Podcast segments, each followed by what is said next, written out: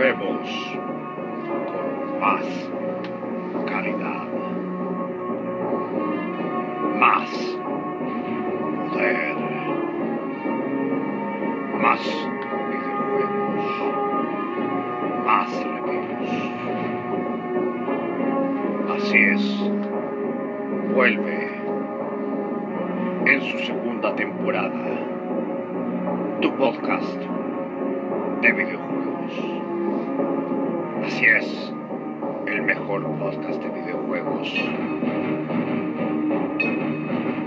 Vuelve Rob Games Analysis. Estamos de vuelta. Estamos disponibles en las principales plataformas Spotify, Overcast, Pocketcast, Breaker, Anchor.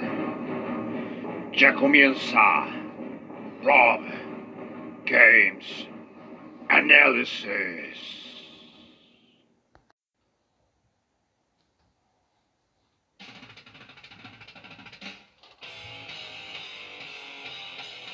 Hola, muy buenas a todos. Bienvenidos a este podcast, a un nuevo episodio de Rob Games Análisis con su anfitrión Rob Rock Metal. Y antes de comenzar con este capítulo especial, hacía tiempo que no hacía un capítulo así, vamos a recordar que estamos en concurso, queda un poquito ya capítulo para cambiar de temporada, así que estamos a punto. Y recordarle que las bases del concurso son relacionadas con mis redes sociales. Y les voy recordar cómo hacerlo y cuáles son mis redes sociales. Ser parte de la comunidad de WhatsApp. Seguir mi canal de WhatsApp que me puedes pedir el link a través de las siguientes redes sociales. Como mi Instagram, Rob mi Twitter o ex, Rob. Ahí me puedes decir Rob, puedes mandar el, link de la comunidad o, lo puedo dejar ahí mismo. No tengo drama, voy a ir compartiendo el link de la comunidad y del, canal de WhatsApp. Y mi correo donde puedes sugerir y dejar tu nickname y poner un comentario, incluso sugiriendo un capítulo o, o alguna saga de juego que quieras escuchar a robgamesanalysis.gmail.com lo vuelvo a repetir, robgamesanalysis.gmail.com Y en esta ocasión, también recordarles que este capítulo es auspiciado por Capcom y sus grandes juegazos que de repente uno por nostalgia los juega. ¿Te gusta Street Fighter? Te recomiendo jugar Street Fighter 6. ¿Te gusta Resident Evil? Juega el remake del Resident Evil 4 que un juegazo. Y también, si te encantan las aventuras, juega Monster Hunter. Sobre todo el Monster Hunter Rise, que un juego que yo recomiendo y con sus expansiones Sunbreak. Muy, muy bueno. No lo olvides, Capcom. Y vamos a comenzar con el capítulo de hoy, un capítulo especial. Y en esta ocasión vamos a hablar de una empresa, porque este es un capítulo reflexivo, de repente me acordé de esta empresa y dije, sí, pues sí, había juegos que me gustaban, qué pasó con ellos y todo. Y sabemos que ahora está adquirida por otra empresa que ya le hicimos eh, una reflexión hace tiempo, que es Konami. Sí, está adquirida por Konami. Pero ¿de quién vamos a hablar que está adquirida por Konami? ¿Qué creen?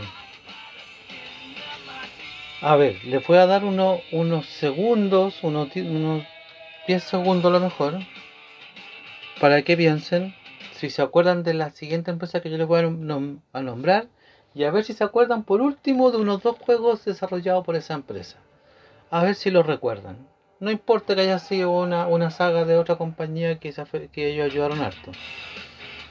Pero en 10 segundos, en 10 segundos. De a partir de ahora, cuando yo les diga la, la marca, ¿se acuerdan de, se acuerdan de esta empresa y se acuerdan al menos de dos juegos que haya desarrollado esta empresa. A partir de ahora ya, la empresa Hudson Soft. ¿Quién se acuerda de Hudson Soft? Desde ahora comienzan a correr los segundos y nombrenme desde su casa dos juegos que se acuerden por último. Desde ahora ya.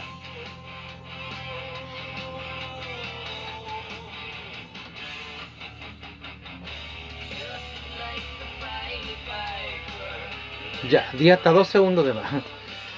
¿Se acuerdan de Soft? Yo de repente me acordé que existía Soft por X juego. Sí, pues sí, me acuerdo después de que qué juego había jugado de esa empresa. ¿Te recuerdas de algunos juegos? Bueno, ahí me lo colocas en, en los comentarios después si te acordabas de alguno de los juegos de Hudson Soft. O si no, de los que yo voy a nombrar aquí. Yo recuerdo en algún momento en mi en, las NES, en eh, ya sea de un amigo o haya sido mío o lo que sea, había un juego que se llamaba Fachan Nadu. Fachan, bueno, Fachan Nadu o Fachanadu, no sé cómo era el nombre, era bien, bien raro. Que el juego era como del 87 y salió para las NES. Y era un juego de Hudson. Yo me vengo, enterando después de parte tiempo que hicieron juego de Hudson. También un Mario, un Super Mario Bros. especial que salió para un PC también hace mucho tiempo, para PC 8801 X1. También fue desarrollado por Hudson. También, esto yo creo que sí se acuerdan los más vieja escuela. ¿Se acuerdan de un juego de Félix el Gato o del Inspector Gadget que estaba desarrollado por Hudson y salió para la Nintendo NES? Yo creo que los que son más vieja escuela se acuerdan o un juego de Mickey Mouse que se llamaba Pushing Mickey no Daibuken, que también salió solo para la Famicom Computer. Este fue solamente en Japón. O el Poyan, que salió para 1982 y justamente la coincidencia fue desarrollado por Konami por Hudson. Como son las cosas, y ahora están adquiridos por Konami. O antes de nombrar algunas sagas, que yo sé que las que yo voy a nombrar ahora, la mayoría se acuerda de, algunas sagas de las que yo voy a nombrar ahora, de estas consolas que, que tenía Hudson, porque también tuvo consolas. Sí, también hizo consolas o algunos dispositivos para jugar sus juegos en algún momento. Como el, el PC FX, la PC Engine, sí, la PC Engine era de Hudson. La consola vendió tan mal que nunca se, nunca se recuperaron de sus malas ventas, que las consecuencias fueron de a poquito después. O la TurboGrafx 16, que sí, este emulador estaba en, digital para la Wii U, yo me acuerdo que estaba, no sé si alcancé a adquirir el, New Adventure Island o no, no lo recuerdo, pero pero si lo adquirí, si lo jugué estaba muy muy firme a lo que es la saga en general. Pero la TurboGrafx era una buena consola igual. Y acabo de soplar una saga de juegos. ¿Se acuerdan de los Adventure Island? Que tenían. En el NES yo me acuerdo que estaba el Adventure Island 1, el 2 y el 3. Estaban los Super Adventure Island para Super, el 1 y el 2. El New Adventure Island para la TurboGrafx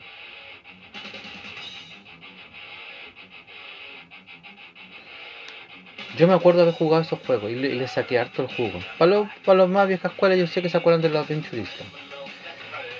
Esta saga de juegos yo sé que la mayoría se acuerdan. Acá hay una infinidad, así que no lo voy a nombrar todo. Pero ¿quiénes han, ¿quiénes han jugado hasta ahora los juegos de Bomberman? Bomberman era de Hudson. Sí, era de Hudson Soft. Y sacaron varios juegos para la Nintendo, la NES, la 64, la PlayStation, para la Wii, para varias consolas, un montón de, para la DS. De hecho la saga Super Bomberman salió hasta las 5. La saga Bomberman normal, que también tuvo algunas reestructuraciones como el Bomberman 64, el Neo Bomberman, Bomberman 93, 94 que eran para la para las consolas esas como la PC Engine, si no me, equivoco, o la TurboGrafx, no me acuerdo cuál de las dos salió. El Bomberman Party, hay un Bomberman Kart también, igual que el Mario Kart. Los Bomberman Land, los, y un montón de juegos que salieron de, y spin-off de este juego. Yo creo que varios se acuerdan, ¿cierto? Bueno, el último, los últimos Bomberman no los nombro porque ya están hechos por Konami, ya son de Konami, ya no es de Hudson. Quizá haya gente del equipo de Hudson por ahí, pero es más Konami. Ahora pertenece a Konami este bombardero.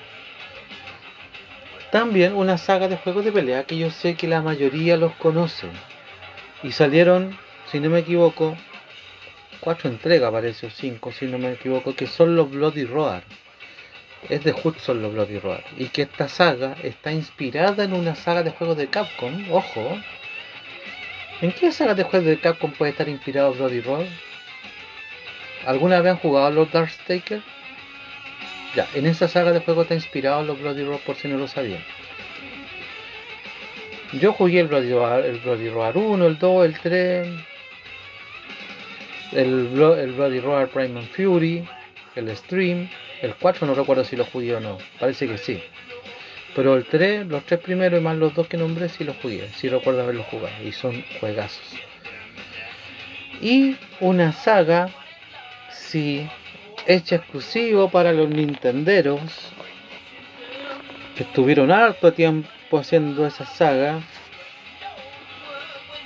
como la saga de Mario Party. Sí, los Mario Party o Mario Party, como quieran decirle, desde el 1 hasta el 8 estuvieron creados por Hudson. Los portátiles como el Mario Party Advance y el 10 también están creados por Hudson. Pero recordemos que después de Mario Party DS, que fue el último que hizo Hudson, fue que fue adquirida por Konami, porque ahora pertenecen varias IP de Hudson a Konami, menos los Mario Party que son de Nintendo, pero lo, desarrollaba Hudson. A partir de Mario Party de Party 9 o Party 9, como quieran decirle, las siguientes entregas fueron desarrolladas por NDQ. Y aunque no lo saben, un dato curioso. Apuesto que no sabían que hay gente de Hudson Soft en NDQ, inclusive su presidente, trabajando para Nintendo. ¿Lo sabían? No lo sabían. La mitad del equipo, algunos si es que no lo echó todo Konami, eh, siguen en Konami algunos. Y la otra mitad los tomó Nintendo y crearon NDQ. Sí, NDQ son las mismas personas de Hudson que crearon los Mario Party. Pero lo más raro, que si conocían a Mario Party, ¿cómo cambió tanto la fórmula? Eso vamos a hablar después cuando se hable de, los Mario Party. Lo vamos a dejar guardadito para después. Pero es curioso. Y aquí quiero llegar con esto. Yo de repente, no recuerdo cuándo fue, hace un par de semanas, me puse a jugar el Mario Party 8 para Wii, que está desarrollado por Hudson y dije, ah, ¿verdad que los Mario Party, los, primeros están todos por Hudson? Me empecé a acordar de juegos. De repente empiezo a hacer memoria y digo, ¿verdad que los Bloody Roar también son de Hudson? Sí, pues, también son de Hudson Soft. Y son juegazos, juegos de pelea espectaculares. Y obviamente los juegos de Bomberman que a mí me encantan. Hay gente que no le gusta los Bomberman. A mí me encanta. Yo soy un, Bomberman fue el primer rompe amistades, como se dice, que, cuando uno jugaba los players terminaban peleándose los amigos. Bueno, Bomberman fue el primer rompe amistades. O si no, también los unos juegos de Nintendo que hay algunos también que son rompe amistades.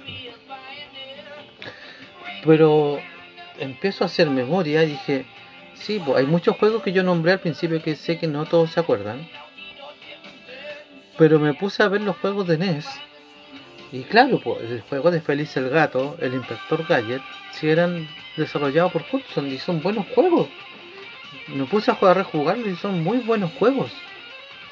Juegos que yo hasta el día de hoy digo, wow. Hudson tenía buenos juegos. Yo no sé qué habrá pasado con Hudson Soft que... Claro, y me vengo a enterar a través de documentales, videos, eh, biografía, que la principal razón de su quiebra fue cuando sacaron su PC Engine y nunca se, se, se reivindicaron con esas malas ventas. A pesar de que la PC Engine salió hace bastante tiempo, pero fue la causante de que después justo no se volviera a levantar, po. Y como son las cosas, porque la, consola de Hudson salió en una época que Nintendo la rompía con las consolas. Y Sega también. Salió en muy mal tiempo. Y nunca se, se, reivindicaron con las malas ventas de sus consolas.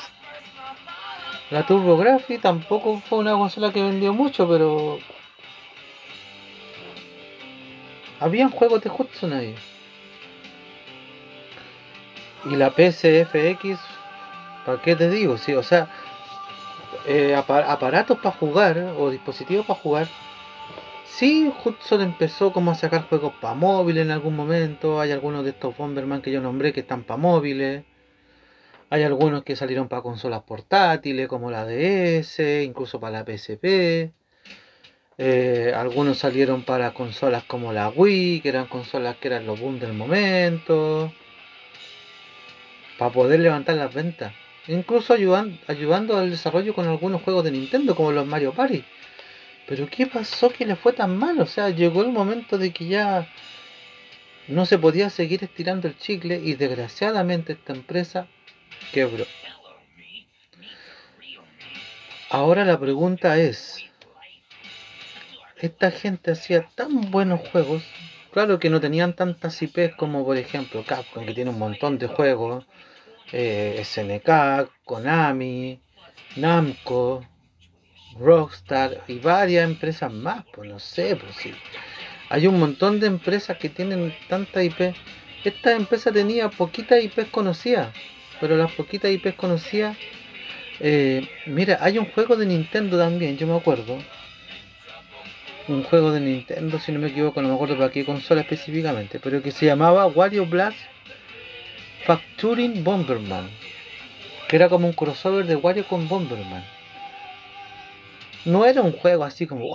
Juegazo. Pero sí, el crossover estaba bueno. Ese crossover estaba muy bueno.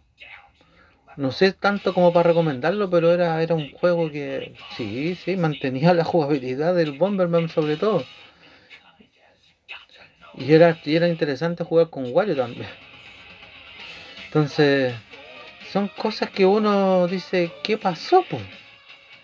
Pero desgraciadamente se fueron a la quiebra por las malas ventas de sus consolas. No tanto por los juegos. Insisto, los juegos, exceptuando los Bloody Roar, que yo creo que se vendían como pan caliente, los Mario Party para la gente que tenía 64, GameCube, Wii, se vendían como pan caliente o Advance ODS.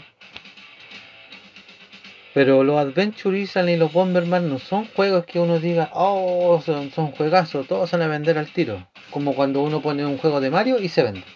Cualquier juego de Mario que salga, se vende. Acá no, acá como que es lo contrario. Acá, por ejemplo, el que sabe de los juegos de Bomberman lo compra. El que sabe de los juegos de Adventure Island o Island lo compra. Solo el que sabe. Y ojo que los juegos de Adventure Island son súper buenos, no son malos. Yo jugué el 1, jugué el 2, jugué el 3, el Super Adventure Island 1, el Super Adventure Island 2. Yo jugué incluso, si no me equivoco, parece que sí jugué el New Adventure Island también. Y lo encontré muy bueno, muy bueno. El único que no he jugado fue el Adventure Island 4, que salió solamente en exclusiva para la Famicom. El único que no he jugado, pero no creo que sea un mal juego. Ahora, si no salió para América, habrá sido por algo. Lo mismo que algunos juegos de Bomberman que yo no tengo anotado aquí, que no todos salieron para América. Algunos se quedaron en Japón. Pero es por lo que yo digo. Yo, por ejemplo, yo tengo un juego de Bomberman de la Switch. No he comprado el segundo, que es el Super Bomberman Air, pero es de Konami. Ya no es de Hudson. El 2, no sé cómo será, no lo he comprado. Pero si lo veo un día, lo voy a comprar igual porque me gusta. A mí me gustan los juegos de Bomberman. Me encantan. Yo jugué, de hecho, jugué la versión de Super, de Super Bomberman Air online. También lo jugué. Hasta que cerraron los servidores. ¿Por qué? Porque no es como un Tetris 99, no es como un Mario 35. Bueno, el de Pac-Man lo cerraron porque salió otro, otro, juego parecido eh, estratégicamente. Pero Bomberman no es como Pac-Man o como esos juegos. Entonces, eh, no atrae tanta gente como Hudson pensaba. O sea, como Konami pensaba, perdón. Porque pertenece a Konami. Pero yo creo que a Hudson le pasó lo mismo. Hudson tenía buena IP, pero no todas eran IP como... Son IPs de peso, pero no son IPs que uno diga, ah, lo voy a comprar. Pero yo estoy seguro que de todas sus IPs, que ahora pertenecen casi la mayoría a Konami, los Bloody Roar, sí eran juegos que se vendían. Y te lo he firmado. Yo tuve varios Bloody Roar incluso para la, para la, Play, para la PlayStation 2 si no me equivoco. Tuve varios Bloody Roar. Para las consolas de Nintendo que tuve. Yo en mi 64, incluso ahora, ahora en la Nintendo Switch Online, están los tres primeros Mario Party, desarrollados por Hudson. Y son juegazos. Yo los volví a rejugar ahora hace poco.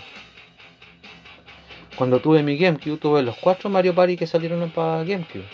El 4, el 5, el 6, que para mí el 6 es espectacular, porque innovó incluso con, un dispositivo de micrófono que después empezaron a colocar cosas así.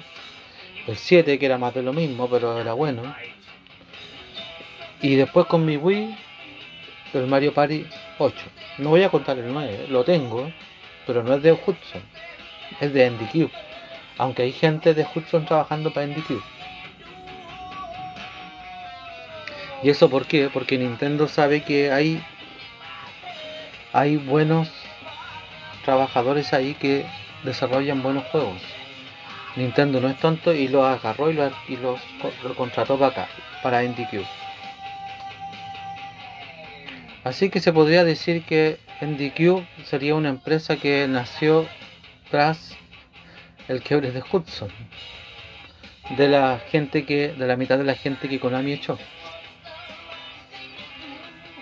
consecuencia. O sea, Konami adquirió Hudson. No sé si ahora ha desaparecido completamente Hudson, pero yo cuando vi el último juego de Bomberman ya no sale Hudson por ninguna parte. Pero se quedaron con la IP de Hudson. Pero también dio el nacimiento de NDQ o de que algunos trabajadores estuvieran en NDQ Pero es una lástima, es una lástima cuando hay eh, empresas que no aprovechan bien sus IPs cuando tiene IP de batalla. Yo, por ejemplo, e, en, esta fecha, yo siendo Konami, que tengo los derechos de Bloody Roar, que era una IP de Hudson, yo le sacaría partido a los Bloody Roar. Yo le sacaría más partido a los Bloody Roar aprovechando que se están reivindicando los juegos de lucha ahora. Marketing. Marketing, amigo. Estrategia, amigo. Estrategia y marketing. ¿Sabes lo que es eso, cierto? Para la gente de Konami. Yo creo que en vez de estar basándose tanto en juegos online, que los juegos online sí, dejan plata. No digo lo contrario en vez de estar sacando tantos juegos malos últimamente, sí, han sacado muchos juegos malos y algunos juegos buenos, pero hay juegos que han dejado que desear. Así como se atrevieron a sacar el segundo Super Bomberman, Super Bomberman Air 2, la continuación del Air 1. Porque saben que Bomberman a lo mejor vende, pero no vende como un Mario Bros. No vende como un Sonic no venden como un Crash Bandicoot.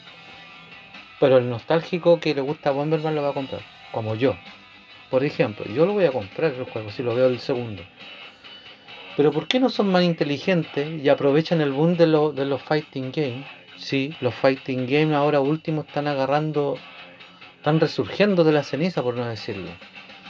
El año pasado salieron muchos juegos de pelea nuevos. Salió un nuevo King of Fighters, salió el Street Fighter 6, salió el nuevo Mortal Kombat. Creo que se viene en camino un nuevo Killer Instinct. ¿Por qué no aprovechan ese boom que están tomando los juegos de pelea ahora, el resurgimiento de los juegos de pelea, y sacan un Bloody Roar nuevo, y compitan con los demás?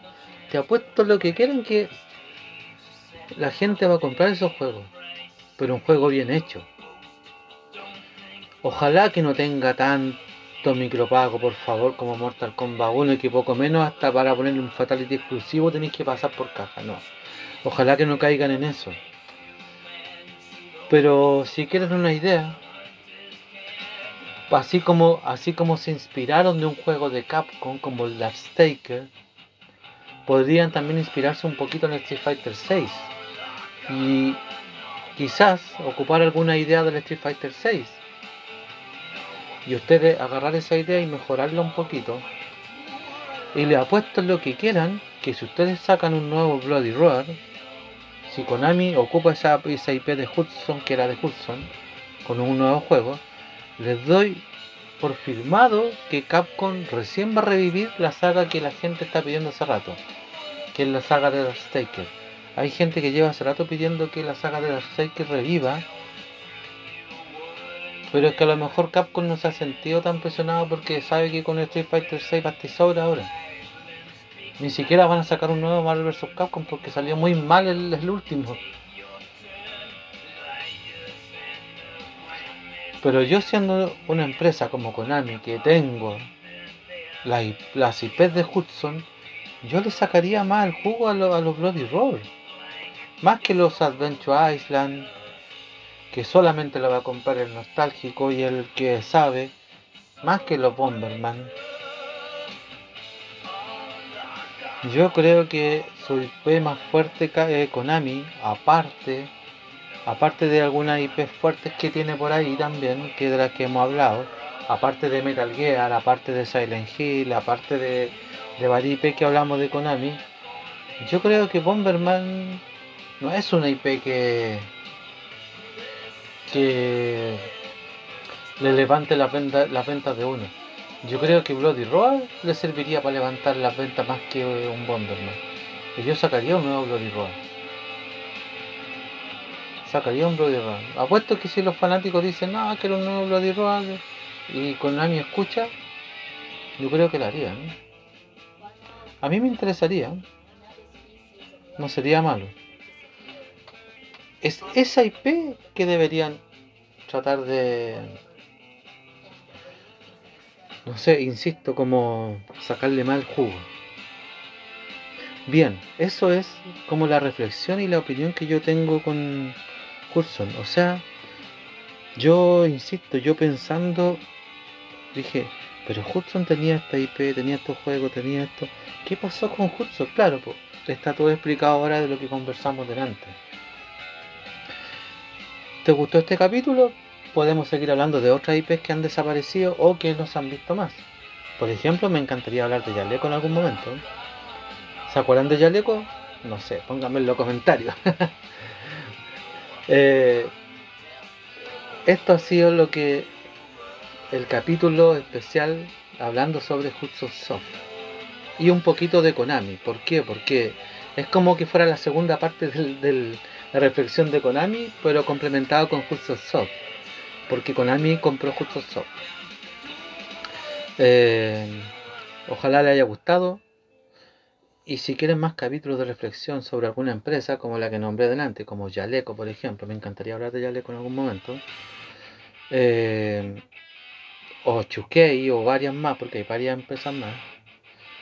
Me gustaría hablar de algunas empresas más. Y sí, Konami aprovecha al máximo las IPs que tienes de Hudson. Sobre todo, insisto, los Bloody Roar. Sácate un Bloody Roar nuevo y vas a vender como pan caliente. Más que un Bomberman, más que un Adventure Island. Porque esas otras dos IP solamente te lo va a comprar gente que es nostálgica nomás. Te lo digo porque yo soy un jugador que compra esas IPs. Y recuerden el concurso, participen por un Mario Kart 8 Deluxe para Nintendo Switch y nos vemos en el próximo episodio con más Rob Games Analysis. Soy Rob Metal, me despido. Adiós.